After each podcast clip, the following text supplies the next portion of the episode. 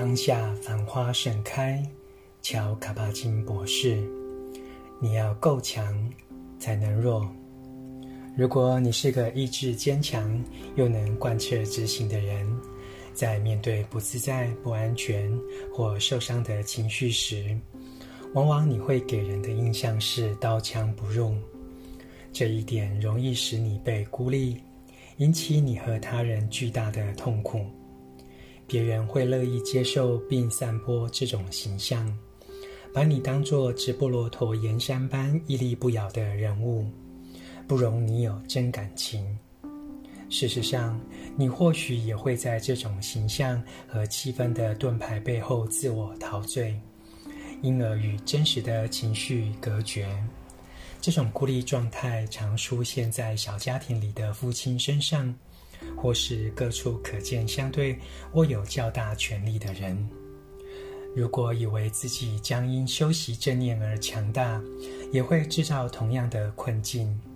你会开始相信，并表现得像是无懈可击、不会犯错的禅修者，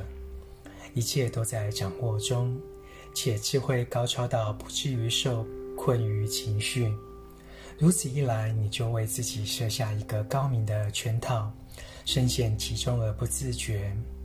人都会有情绪，我们却不知天高地厚地筑了一堵墙，想挡住它。所以，倘若你注意到自己在建立着一种形象，因着禅修而战无不克、意志坚强、具有特殊之见与智慧。又以为自己修习到某种境地，而开始大量谈论禅修，像是自我推销和自我膨胀。这时候要迅速将正念带到这种心态上，检视自己这些表现是否出于脆弱，还是从悲伤或某种恐惧而来。如果你真是强人，不需要向自己或他人强调，反而要采取完全相反的策略，去关照最害怕看到的，